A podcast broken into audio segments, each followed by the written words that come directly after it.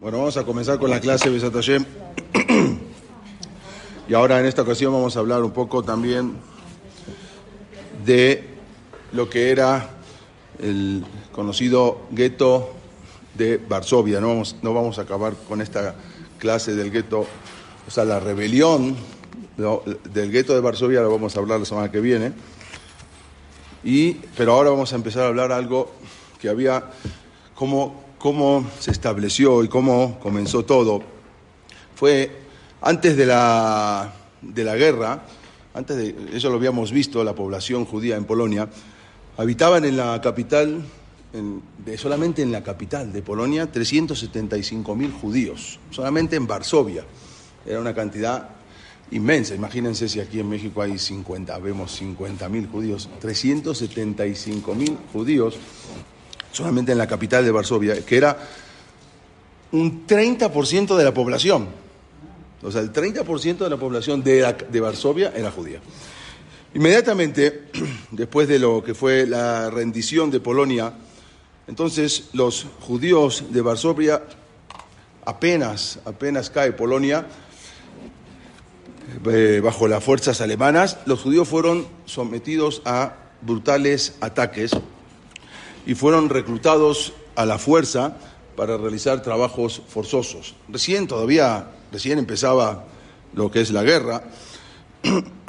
en noviembre, que fue también noviembre de 1939, se empezaron a legislar las primeras medidas contra los judíos en, en, en Polonia. Primero fueron obligados, los judíos fueron obligados a caminar con un brazalete que tenía un color azul y blanco, no amarillo, este, eh, ahí en Polonia azul y blanco, con un Maguen David, incluso tomaron varias, se habían tomado varias medidas de carácter económicos en contra de los eh, judíos, que todo eso resultó en la pérdida de la mayoría de los sustentos de los judíos. O sea, eh, la gente se empezó a empobrecer muchísimo. Y asimismo también se prohibió el funcionamiento de todas las organizaciones sociales. Había un montón de GESED, había un montón de Gemahim, Gemach, todo, todo se empezó a, cancelar, a prohibir, a prohibir, Y también se constituyó lo que se llama el Judenrat. ¿Qué es el Judenrat? Bajo la presidencia de Adam Chernikov, que era un, como una comisión, como un encargado, ¿sí? representante, un representante ante los alemanes. Había un representante que en ese momento se llamaba Adam Chernikov, Vamos a ver luego, más adelante, qué sucedió. En Varsovia, entonces los nazis establecieron, no fue el único gueto, también había en otros lados, pero el gueto de Varsovia era el gueto más grande de toda Europa durante la Segunda Guerra Mundial. Algo muy, muy grande, vamos a ver. Bueno, pero obvio estaban, estaban hacinados. Eh, el gueto había sido establecido por un general alemán, se llamaba Hans Frank, que el 16 de octubre de 1940, ahí se estableció, pero un mes después se estableció, todavía no entraron, el 16 de octubre de 1940, justamente un mes después, el 16 de noviembre de 1940, entonces los judíos fueron obligados a eh, moverse y hasta el gueto de Varsovia, todos fueron forzados eh, y fueron encerrados ahí en el gueto. En ese momento, como dijimos, la población eh, del gueto estaba aproximadamente en 380 mil personas. Sí, esto era dentro del gueto. 380 mil personas, Yehudim dentro del gueto, que era, como dijimos, en cerca del, del 30% del total de todo Varsovia. Decenas de miles de refugiados expulsados de Varsovia, de todos los lugares, o sea, de, eh, los alrededores de Varsovia. Entonces, de a poco fueron aumentando el número de personas confinadas y llegó a tener hasta 450 mil personas. O sea, no solamente eran Yehudim de Varsovia, sino que eran de, también de todos los alrededores. 400. Sí, claro, el gueto era para... El era había, había no judíos, pero la mayoría eran... Vamos a ver después toda la historia de lo que sucedía dentro del gueto de Varsovia. Ese no, ahora no lo vamos a ver en la, en la siguiente clase. Durante un año y medio, o sea, el año y medio siguiente, los judíos de todas, fueron, iban, eh, eran traídos de todas las ciudades aledañas eh, y fueron trasladados forzosamente al gueto. O sea, no había no ir, que se quería escapar, algunos se escapaban y otros se escondían. Por lo tanto, era tanto el hacinamiento que las enfermedades, sobre todo lo que era la fiebre tifoidea, ¿sí? el hambre reinante era tremendo, todo eso eh, contribuyó a que muchas, muchas enfermedades, vamos a ver. Entonces los nazis cerraron el acceso al gueto de Varsovia, el acceso a lo que era el mundo exterior, como dijimos, el 16 de noviembre de 1940. Primero lo cerraron con alambres de púa y luego construyeron un muro de tres metros de altura, ¿sí? aparte del muro y aparte arriba alambre de, pura, de púa y por 18 kilómetros de largo. O sea, un, un muro de 18 kilómetros de largo por 3 metros de altura. Y entonces, pero fueron los mismos judíos, fueron forzados a construir el, muro, no que no los construyeron Los mismos judíos fueron forzados bajo, una vigilancia estricta, severa y violenta. Y de ese modo, entonces los judíos ya fueron aislados del mundo exterior.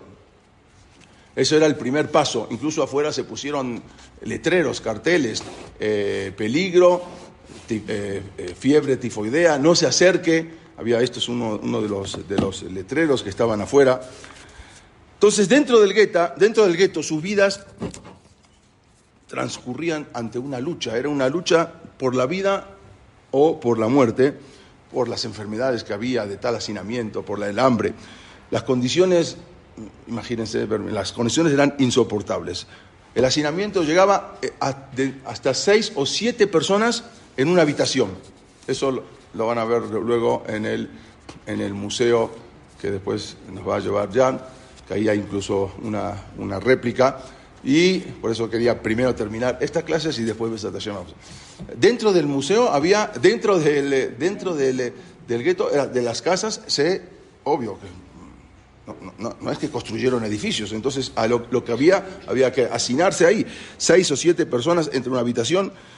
Incluso las raciones de alimento constituían lo que es un 10% de normalmente de los requerimientos diarios de un ser humano. ¿Por qué? ¿Llevaban los, alemanes los alimentos al eh, sí, claro, vamos a ver, exactamente, ahora vamos a ver. Ahora les voy a explicar. normalmente hay que considerar que las raciones alimenticias para los judíos eran limitadas a 184 calorías por día se calculaba que había que dar 184, mientras que los polacos, que también les daban su ración alimenticia, era 1.800 calorías por día y los alemanes 2.400 calorías. Los judíos 144, lo mínimo de 184, lo mínimo de lo mínimo. Entonces todo esto se convirtió en un foco de epidemias. Era la mortalidad era masiva. las instituciones judías eh, especialmente también el Judenrat y las organizaciones, todas esas de caridad, estaban impotentes, no podían ayudar porque les quitaron, los, encerraron, les bloquearon todo. Incluso también había actividad económica eh, ilegal, quiere decir que había contrabando de comida, porque ya había que buscar la manera, entonces se contrabandeaba comida para poder mantenerse, para poder vivir. Los que participaron ahí en las actividades e-, económicas ilegales o los que quizás tenían escondido algún, algún ahorro, ellos constituyeron la mayoría de los que lograron sobrevivir. O sea, los que, los que, estaban, los que lograban sobrevivir eran los que tenían dinero para comprar eh, comida ilegal.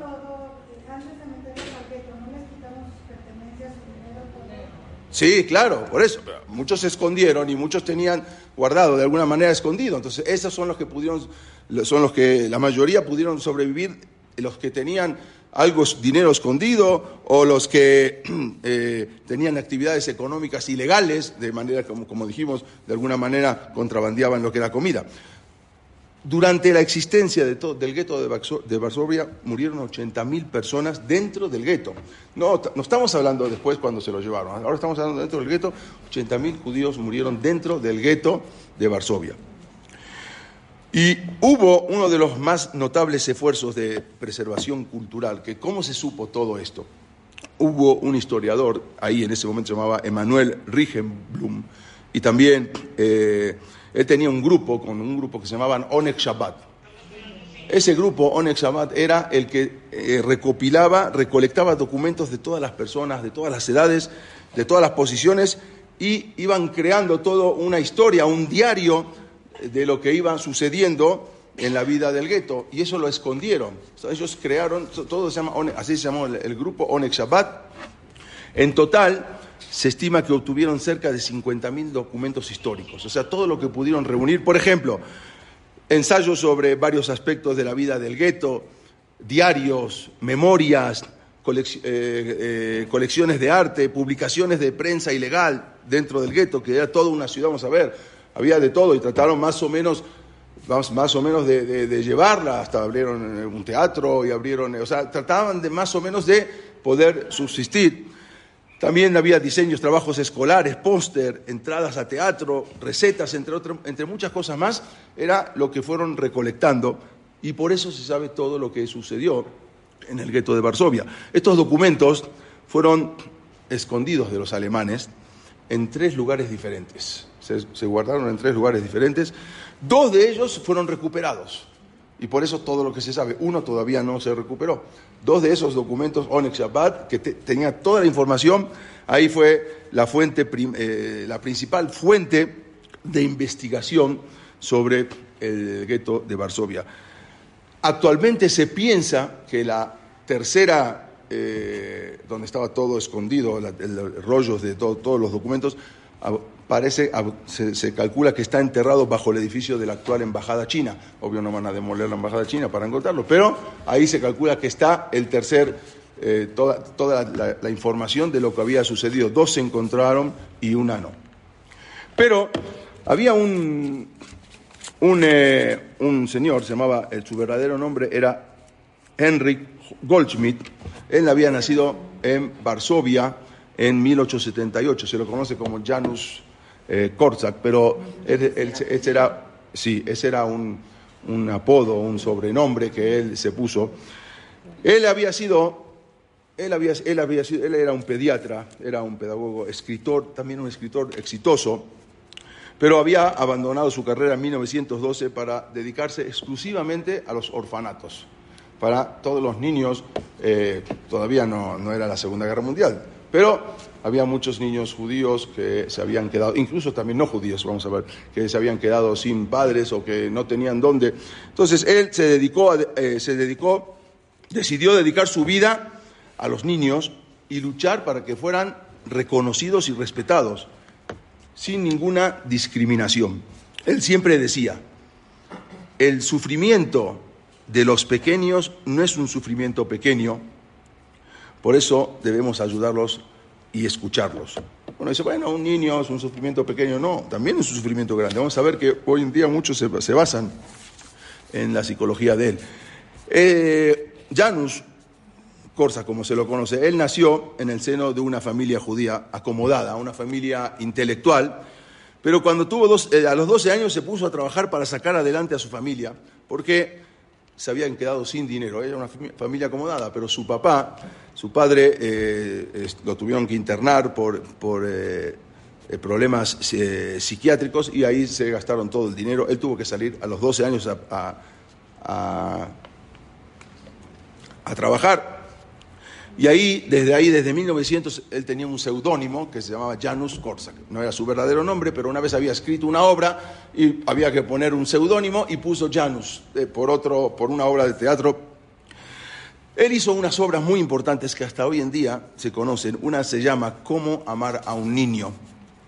Unas obras, eso lo había hecho en 1918. O también hay otra que se llama El Rey Matías que también están en, eh, han sido traducidas casi a 27 idiomas, también en, eh, también en español, que ahí explica, y ahí es una cosa que muchos se, se, basan en la psicología, vamos a ver un poco de, qué, es, qué, psicología, cómo era.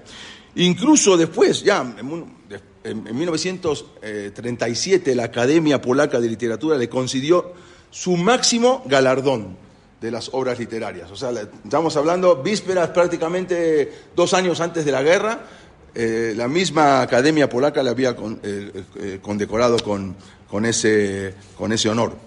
Pero sobre todo lo que lo hizo famoso, él era muy famoso en Polonia, fue un programa de radio que lo lanzó ahí a la fama, que él hablaba mucho ahí.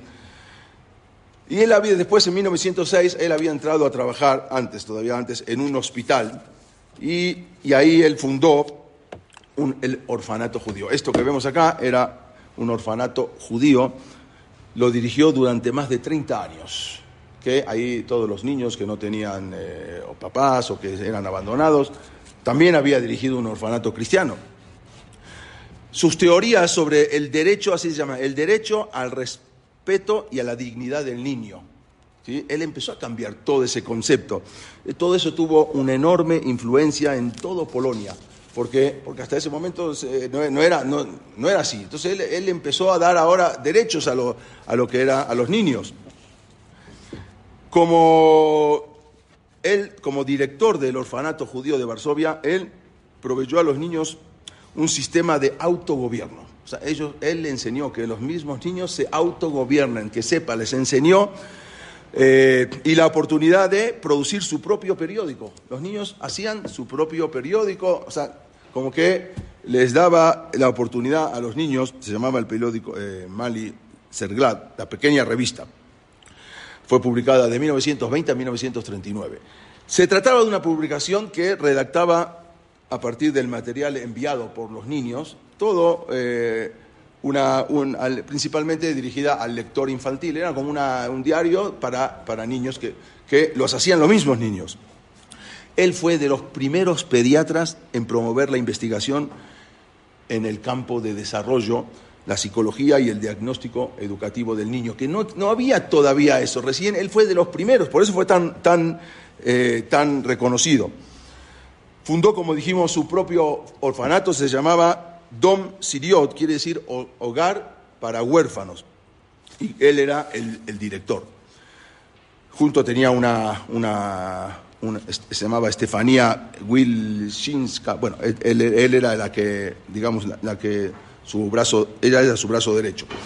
Pero más adelante, los niños lo amaban, lo querían, impresionante, increíble. Cuando más adelante, después, en mil, entre octubre y noviembre de 1940, el orfanato fue trasladado, ¿por qué? Porque vinieron los alemanes y lo trasladaron entonces al gueto.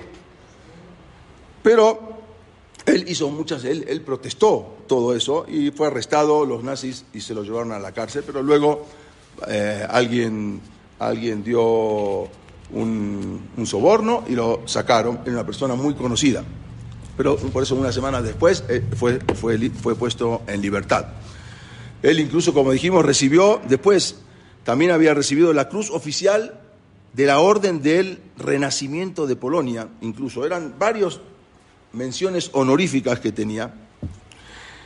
Y esta persona, entonces, cuando ya lo mandaron al, al gueto, cuando lo introdujeron a él con todos los niños en el gueto, se propuso, eh, le propusieron, una persona le propuso escaparse. O sea, él tenía muchos contactos. Entonces le propusieron que se escape, que se vaya. Él se podía, incluso los alemanes incluso iban a hacer la vista gorda para que él se pueda ir, pero él porque era muy, muy famoso, era muy famoso y aparte era una persona, un doctor que se lo necesitaba, era un psiquiatra, un, psicólogo, era, entonces era una persona hashub, una persona importante. Le daban la oportunidad, él se negó a abandonar a sus huérfanos. Incluso recibió varios ofrecimientos de amigos para sacarlo de contrabando a la libertad, sin embargo él rechazó todo, todo lo que le habían dicho, él dijo yo no voy a abandonar a mis hijos, tenía casi 200 niños huérfanos.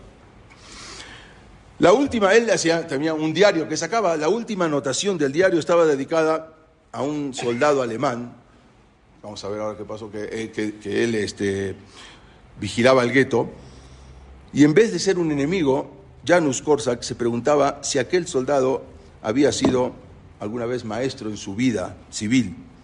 Él eh, también ya vamos a ver más adelante todo lo que hizo, cómo cuidaba a los niños. Eh, eh, durante, él había publicado muchos, eh, muchas, hizo muchas publicaciones, pero después ya cuando dijimos los últimos días, los últimos eh, meses de su vida lo pasó en el gueto, porque lo habían trasladado ahí con todo el gueto. Había un otro amigo que tenía, se llamaba Newwerly. Él era un, después fue el biógrafo de él que contó toda la historia. Él intentó incluso sacarlo con documentación falsa. O sea, no una vez, tuvo varias oportunidades de salir y lo, iban a sacar a la zona aria. Pero él se negó a abandonar y él dijo que yo no voy a abandonar a mis, a mis hijos. Entonces, entre el 5 y 6 de agosto fue rodeado él, acá está el periódico que él sacaba, vamos a ver acá con los niños, entre el 5 y 6 de agosto él fue rodeado de 1940 fue rodeado por la, policía, la policía alemana y la policía también ucraniana y letones de Letonia. Él, y ahí lo obligaron a salir, a salir de su, de su, de, su orfanato con todos, eh, con todos los niños y abandonar, y él otra vez le habían, dado, le habían dado la oferta de que se pueda escapar un alemán que lo que como que hizo simpatía con él, le dijo escápate y él no aceptó escaparse. E, esa misma mañana, que era de, perdón, de 1942, era el 6 de, agosto, entonces se presentaron las SS, se presentaron a su orfanato y ahí dijeron que salgan todos los judíos y ahí fue cuando se sabe por testimonio que él con 192 niños y empleados también del orfanato, todos ellos fueron recorriendo las calles. Estos que son son eh, fotos originales. De momento como él salía al frente de todo, de todos, eh, de todo, de, todos los alemanes. familia del que pasó con él? Él no tenía, él no se había casado. Él, sí. A todos los niños que iban, uno iba de la mano, más de casi más de 200 niños, 192, pero había otros niños más ahí. También había una decena de, educadores, entre ellas la misma asistente de él, que era la, colaboradora. En el último momento, él se iba, antes de subir al tren, cuando ya también eran directamente para subir al tren para Treblinka, otro amigo que trabajaba para el Consejo Judío le propuso escapar. Ya era como la quinta vez, pero él una vez más se negó. Inmediatamente... No, no, del gueto al tren. Sí. A Treblinka. Por eso lo dije. En la puerta del tren todavía le habían ofrecido escapar y él una vez más se negó. Entonces, inmediatamente después los combatientes del gueto de Varsovia, más a ver la, la próxima clase, adoptaron un, un, nuevo grito de batalla que cada vez que se tenían que darle ánimos uno a otro, se decían, recuerden a los niños de Corsa de Llanos, así le decía. Él se había convertido en una leyenda, incluso fue un héroe nacional en, Polonia. Los niños marchaban en fila cuando iban del orfanato al tren, sujetando una, bandera que tenía el rey Matías, ese libro que él había hecho del rey Matías. Cada niño llevaba, él les había dicho que tenían que salir con las mejores ropas, vestirse con las mejores ropas, y cada niño salía con un juguete, el juguete preferido. Uno de los niños salió también con un, que eh, tocaba el violín, saliendo iba tocando el violín. Y ahí estaban los alemanes, los ucranianos, por encima de toda la multitud, nadie dijo absolutamente nada, y él seguía, y él eh, se sube con todos los, niños, no dejó que toquen a ningún niño, y él mismo se encargó de todo, él sabía que, pues, a dónde se iba, él, obvio que se entendía, ¿no? es que, pero él con todo eso no dejó ni abandonó, fue incansable todo lo que pasó por su vida y todo era todo eso para hacer valer y respetar los derechos, las necesidades y derechos de los niños. Por eso quedó en recuerdo este, esta, esta, esta gran persona. Y él, él, dijo, incluso él dijo, él hizo esos libros, él, él, él escribió el eh, hablan de, eh, no, pero cuentan de él. El último viaje lo, habla, habla de él, eh, el último viaje a Treblinka. Bueno, entonces él, aquella fue su última batalla contra lo que es la barbarie. Él y todos los huérfanos que estaban ahí con él fueron enviados a lo que es la, a, los, a las cámaras de gas de Treblinka. Pero atrás quedó un diario, dejó un diario, que fue algo que él escribe, escribió ahí, eh, la más hermosa oración que se escribió en Varsovia para dar las gracias a Dios. Una de las notas que él dejó, Corsac ahí dejó en su diario, después le hicieron estos monumentos que ven acá, que son los monumentos que ahí se lo ve a él con los niños, incluso también después una, una estampilla que sacaron, ahí se ven varios monumentos en Polonia y en Israel también, acá lo vemos cómo se va con los niños del gueto y salen directamente con las mejores ropas, con los juguetes. Hay una cosa que él escribió, que él, eh, ahora les voy a decir, él, él escribió de esta manera, en su diario lo último que escribió. Fue una súplica, que las únicas guerras del futuro fueran competiciones para escribir la más hermosa oración que diera gracia a Dios. Eh, eh, con todo la manera, con todo lo que estaba, él, él eh, escribió de esa manera que no haya guerra, sino que las guerras son que sean competiciones. Esta, esta niña que se ve ahí hoy de 91 años, se llama, se llama Hannah Mendel. Acá, acá hay un, bueno, entonces los digo rápido. Ella dice, yo era una yetomá, una huérfana con Janus Korsak, tenía, estuve de 5 hasta los 12 años. Cuando fue en 1939 se empezó la guerra, ella contó Hannah Mendel, era una niña chiquita que me quedé huérfana de padre, mi mamá se casó con otra persona y por lo tanto me pusieron a mí en la, en la casa de huérfanos. Janus Korsak era una persona increíble, dice, todo era amor, por eso todos éramos hijos de él. Eh, eh, él, se preocupó mucho por, la, enseñanza, la, nosotros. Y ahí se preocupó por la comida, por la ropa. Y ahí eh, yo estaba entre 15 y 17 niños y niñas en un cuarto. Esa era mi casa. Y ahí, desde todos los tiempos de la guerra. Ah, bueno, después de eso, después de que terminó, después de la guerra, abandoné la casa de, los huérfanos, porque él me dijo que abandone, porque él me aconsejó. Alguien, de, alguien polaco me, salvó la vida y me, y me, llevó a su casa. Y ahí todo el tiempo de la guerra viví entre los gentiles. Dice, estuve en Polonia y ahí estaba de casa en casa, porque no se quedaban, no en una, sino que iban pasando de casa en casa de los gentiles. Y los que quedaron en el gueto, la mayoría de los que quedaron en el gueto, casi todos, fueron, fueron enviados a Treblinka, y también él mismo, Korsak él mismo, que él se, negó de salvarse y escogió la muerte junto con los niños.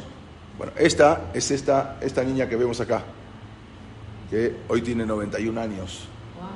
Es esta, esta niña que se llama Hannah Mender, esta misma que ven acá, es esta misma niña. Sí, ok. Esto es, esto lo que él escribió, que las únicas guerras del futuro fueran competiciones para escribir la más hermosa oración que diera las gracias a, Dios.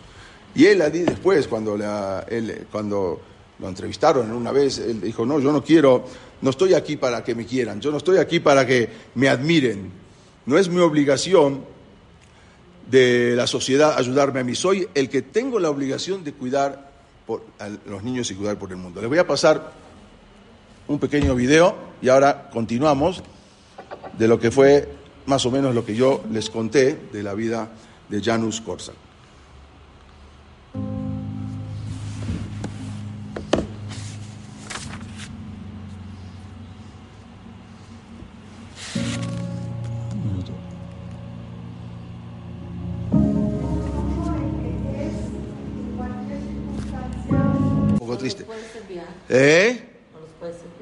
Sí, cómo no. Él, su verdadero nombre, como dijimos, Henry Goldschmidt, él falleció en 1942. Y él es como, fue como un, de veras, como un ángel en el gueto de Varsovia. Pero hubo otro ángel en el gueto de Varsovia, de Varsovia. Se llamó, pero no era, no era judía. Se llamó Irene Sendler. Me imagino que alguna vez habrán escuchado su vida más conocida también como el ángel del gueto de Varsovia. Ella había sido una enfermera, era una trabajadora social polaca, cristiana, era católica, que durante la Segunda Guerra Mundial ayudó y salvó a más de 2.500 niños judíos. algo impresionante, 2.500. ¿Saben? Esos 2.500 hoy en día, ¿cuántos son?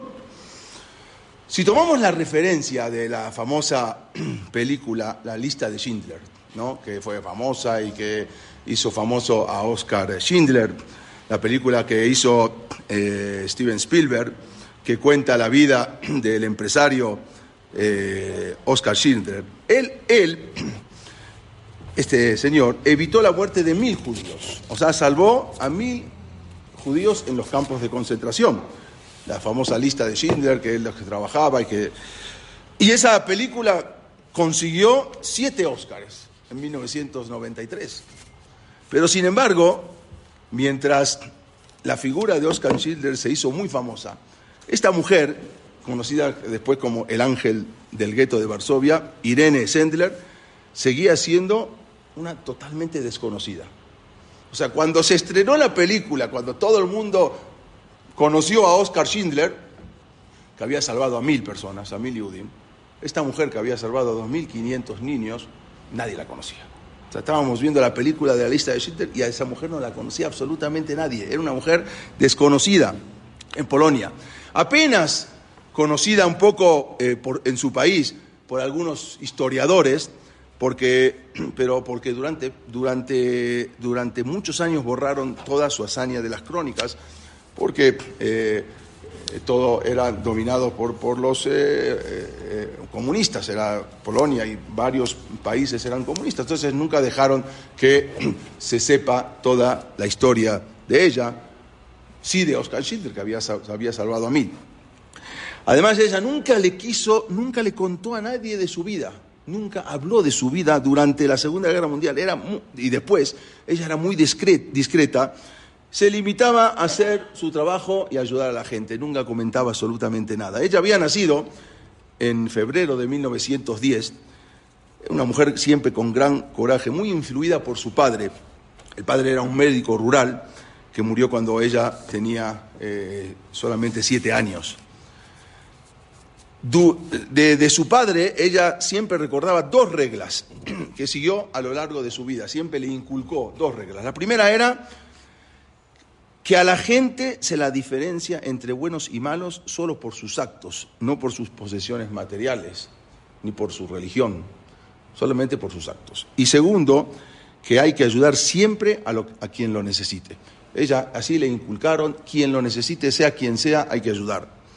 Ella de, niña había visto cómo su padre había sido el único médico que había una epidemia de tifus y ningún médico se acercó porque tenía miedo de contagiarse. El único médico que fue y se acercó en el campo, en el, rural donde estaban, para curar a la gente fue su padre, que al final murió contagiado de tifus. Y ella vio eso y los... Eh, y cuidando muchos pacientes, muchos eran judíos pobres, que el papá había cuidado y al final se enfermó.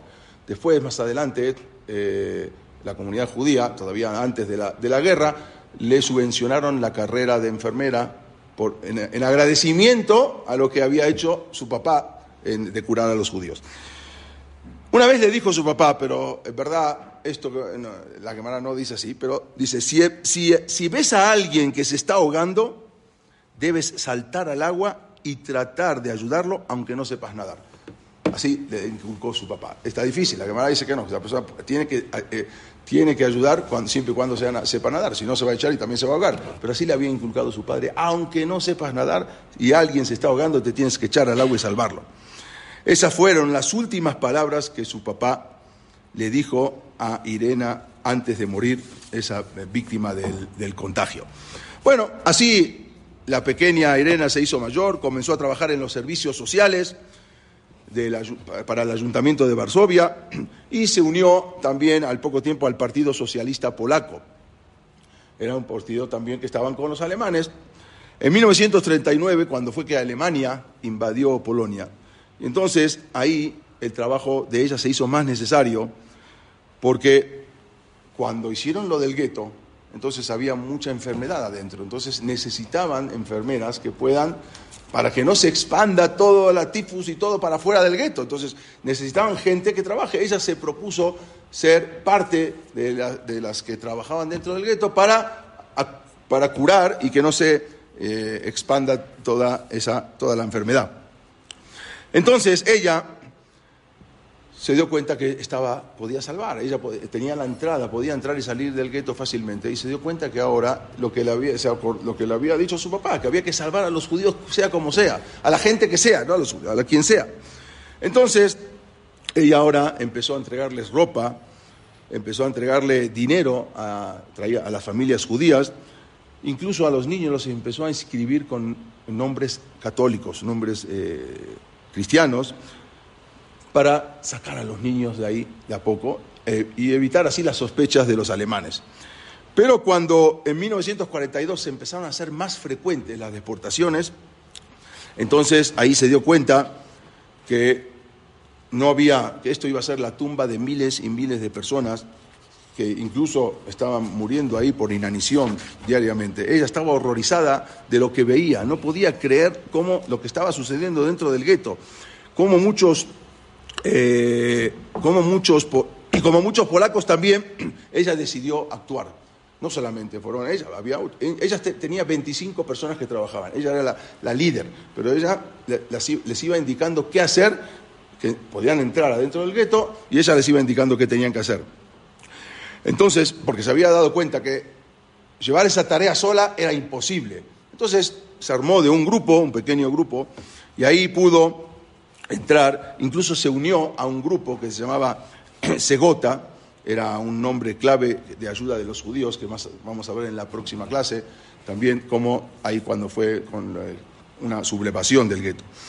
Entonces ella fue encargada de la división infantil, de cuidar y de curar a los enfermos, o sea, por los alemanes. Los alemanes la mandaron para que cure y se convirtió en Yolanta, así se llamaba, así le decían Yolanta, el nombre que usaba para esa actividad secreta. Bueno, entonces ella se puso como el uniforme eh, de enfermera y tenía un pase que había conseguido del Departamento de Control Epidémico de Varsovia y podía entrar y salir legalmente del gueto, no, era que necesitaba entrar ilegalmente. Ahí, diariamente ella llevaba comida, llevaba medicinas, y ella misma portando un brazalete con el Maguen David. O sea, dijo yo, o sea, como que ella estaba eh, ayudando y no le interesó, sabía, bueno, no le podían hacer nada porque era, era eh, polaca y entraba, estaba trabajando de, enfermera. Una vez dentro del gueto, entendió, después de ver todo lo que vio ahí, entendió que si no salvaba a los niños, iban a tener una muerte segura y era urgente, necesitaba sacarlo. Entonces, eh, su labor empezó primero, como dijimos, de una manera de empezar a conseguir con alguien contactarse para conseguir documentos falsos, como si fueran niños cristianos. Y después de eso, también trabajando con varias personas, como dijimos, junto a ella, después de ver los horrores de todo lo que veían, ella dijo en un momento, vi estas y millones de cosas más que los ojos humanos nunca deberían ver. Así contó ella de lo que veía, niños muertos tirados en la calle, algo tremendo.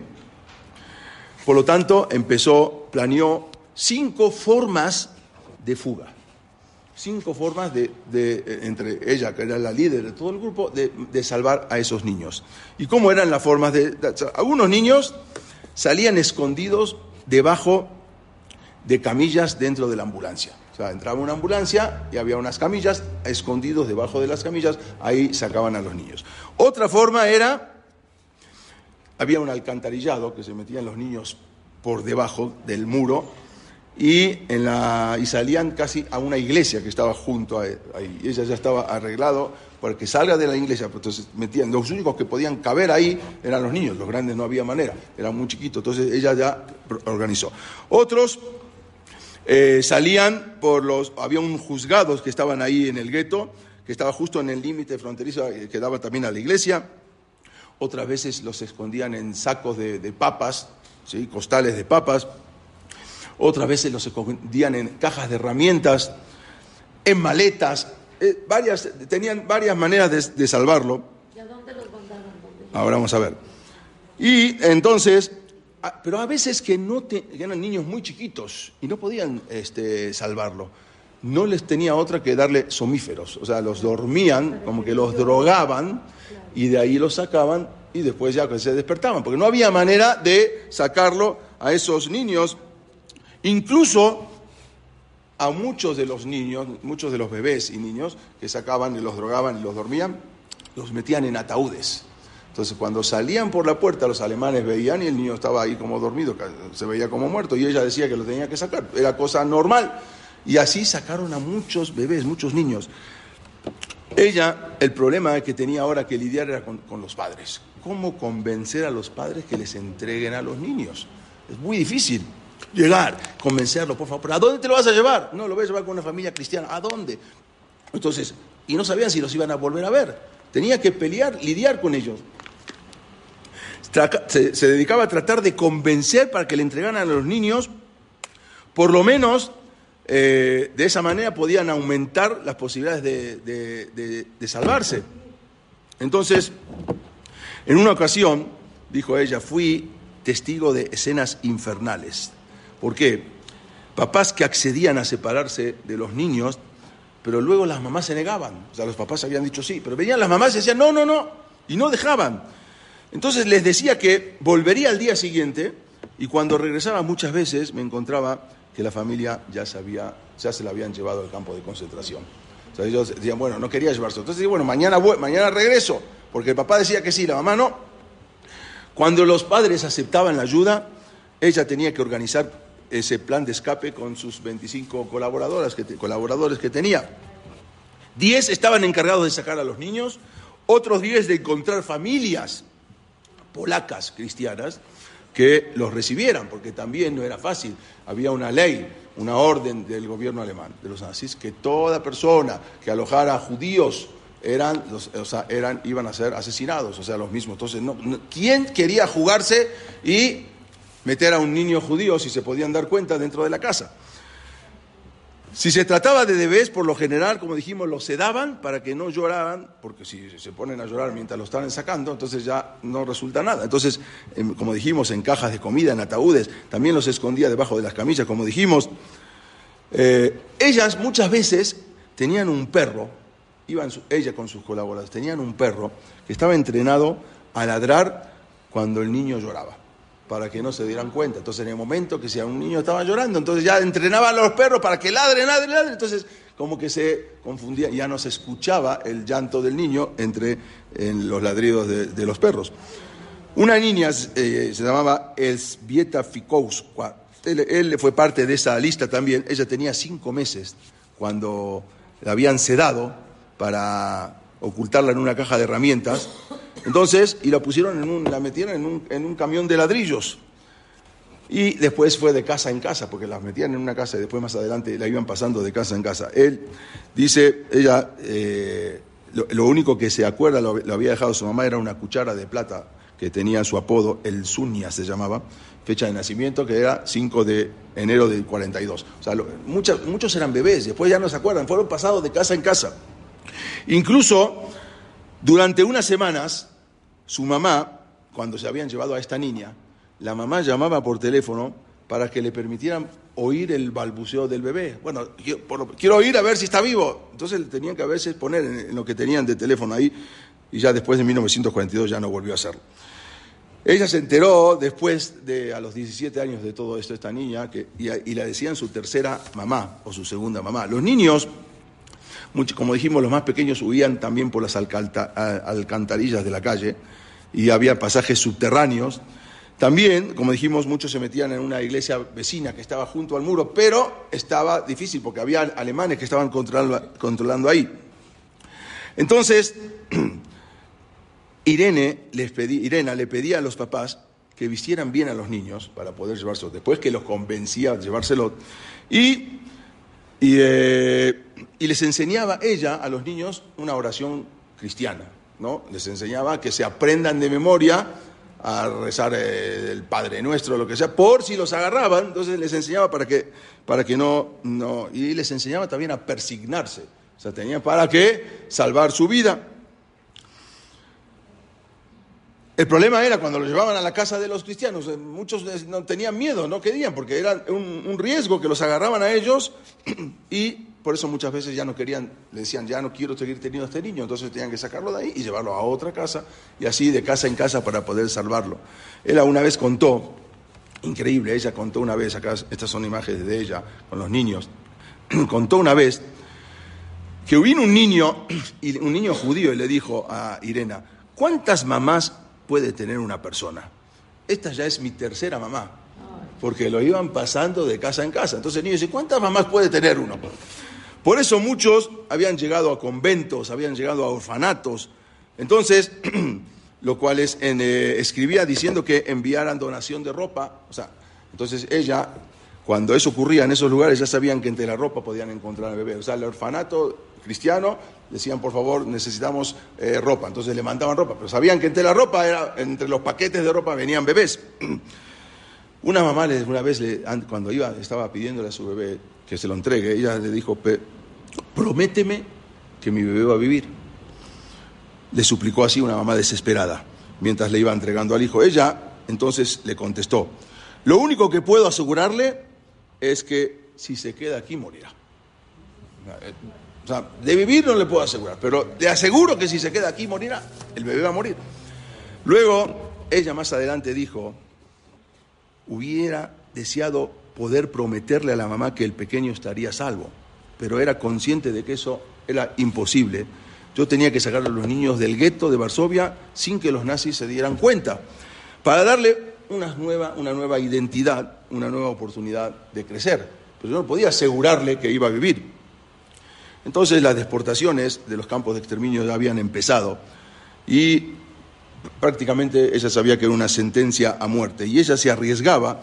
Entonces comenzó a evacuarlos de todas las maneras posibles a todos los niños que podían, como dijimos, en ataúdes, cajas de herramientas.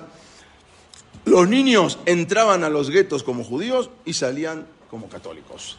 Había que salvar. Había que, la actividad era una actividad sin parar de católicos? Eh, no, no, no, no. Después, ahora vamos a ver.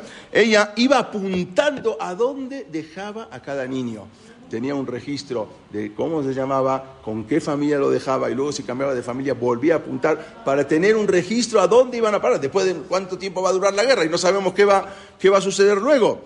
Entonces era apuntando y todas las nuevas ubicaciones y todo lo iba enterrando en unos frascos de vidrio abajo de un árbol, de un, de un, árbol de manzanas, en la casa de un jardín de un vecino, y ahí iba toda, cada día en la noche, cuando hacía toda la tarea, terminaba, registraba cada uno y uno de todos los niños donde los iba escondiendo. Ahí guardó, sin que se, sospechase, todo el pasado de los 2.500 niños de, del gueto. Pero, en una vez, en una lavandería, una trabajadora, porque muchas veces mandaban ropa a la lavandería y ahí venían envueltos también niños escondidos. Una trabajadora se dio cuenta que había un niño y se dio cuenta entonces de que estaban ocultando a los niños, la descubrió y la acusó a los alemanes.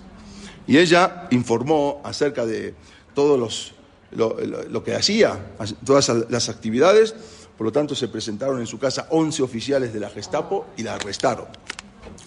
Cuando ella se dio cuenta que ya estaba rodeada su casa de los nazis, entonces inmediatamente tenía justo ahí unos papeles también de los niños, se los entregó rápida, rápido a una compañera que los escondió en su ropa interior y ahí fue detenida. En octubre del 43 fue detenida, fue llevada a prisión, fue torturada, para, eh, fue obligada a delatar a, primero a su red de colaboradores. Sabían que eso no lo podía hacer ella sola. Y todo el objetivo era saber el escondite y la identidad de los niños que ella había salvado. Y aunque la torturaron, le fracturaron un brazo, los dos brazos y las piernas, ella nunca reveló ningún nombre, ni de ningún ni de niño ni de sus colaboradoras.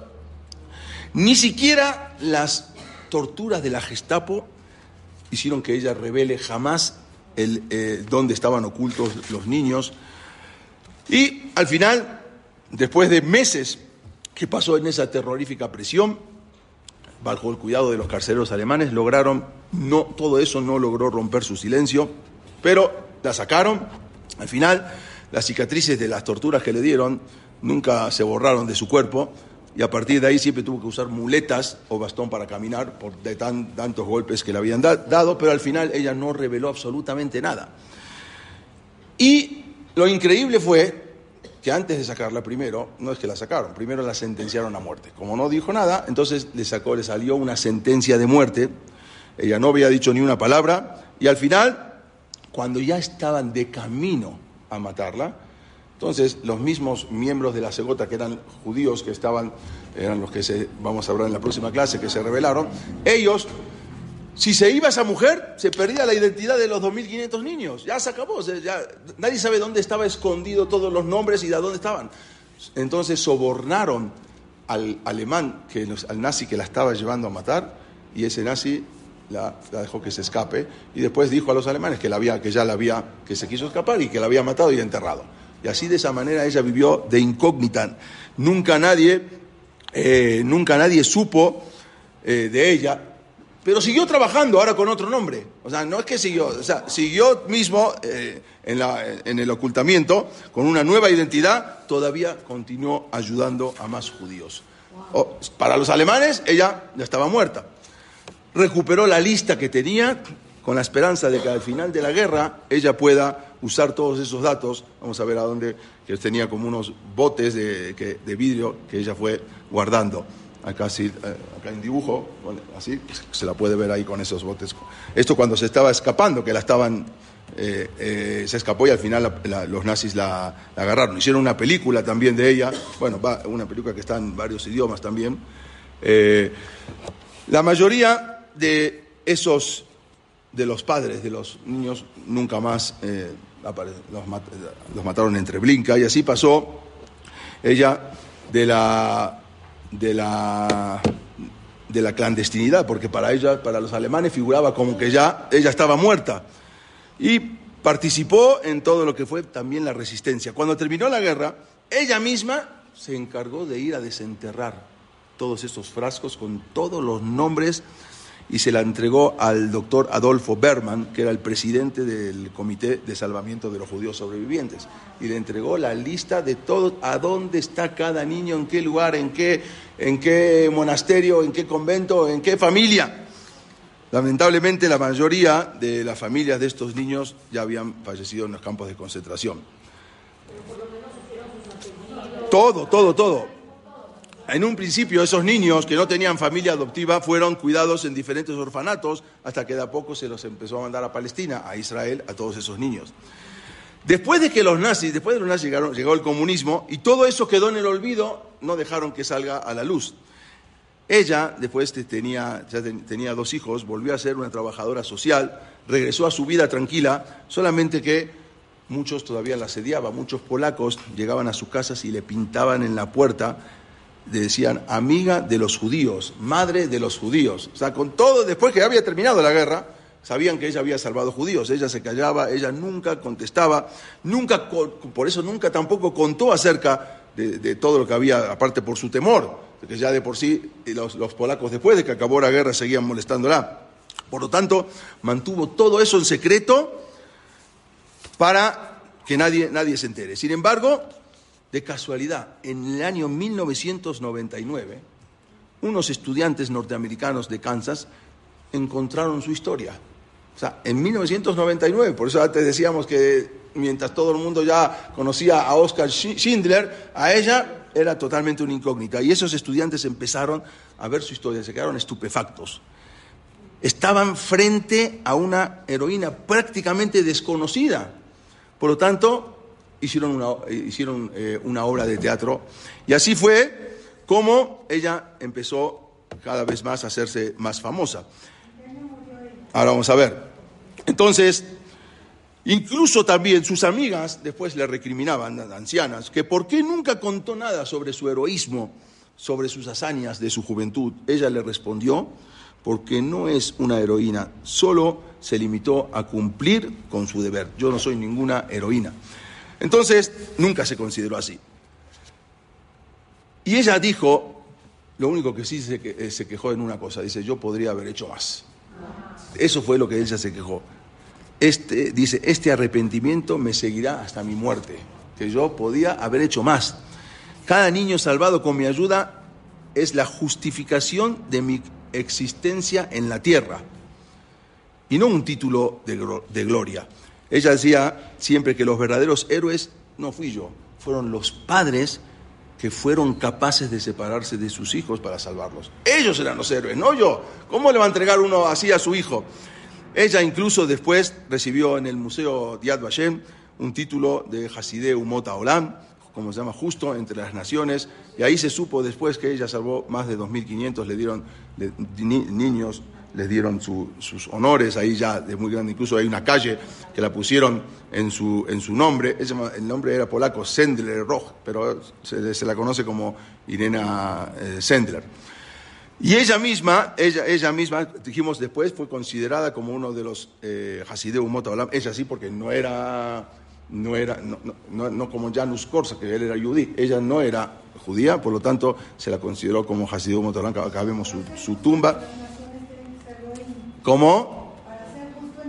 sí, exactamente. Justo entre las naciones, Hasideu Mota Olam, como trae el Talmud, se refiere que tienen que ser entre los goyim. Ella está ahí, incluso eh, esta increíble, esta extraordinaria mujer, alguien preguntó cuándo falleció, falleció el 12 de, sí, tuvo dos hijos, el 12 de mayo del año 2008. Ah, no. Tenía, sí, ella era una mujer muy, muy grande, acá vemos alguna... En Polonia, exactamente, en Polonia. Acá, vemos, acá la vemos también cuando le estaban entregando unos niños eh, polacos, estaban entregando después de que se. Toda, acá también lo vemos con el rab eh, eh, Jonah Messenger, ¿no? Lo vemos acá con el rab. Estos son unos de los Yudín salvados. Este es uno de los niños, uno de los tantos niños que habían sido salvados por ellas. Por, por ella, hicieron unos monumentos de ella, le hicieron estatuas también de ella. Y acá está el árbol que pusieron los, eh, en, los por Hasideu Motolam en nombre de ella. Como dijo, como dijo en una ocasión el Rabshah, si un hombre puede asesinar a 6 millones de judíos, entonces un hombre también puede salvar a 6 millones de judíos. En este caso no son 6 millones, pero son 2.500, mucho más de lo que salvó eh, eh, Schindler. Ya la semana que viene vamos a continuar con la clase. Gracias.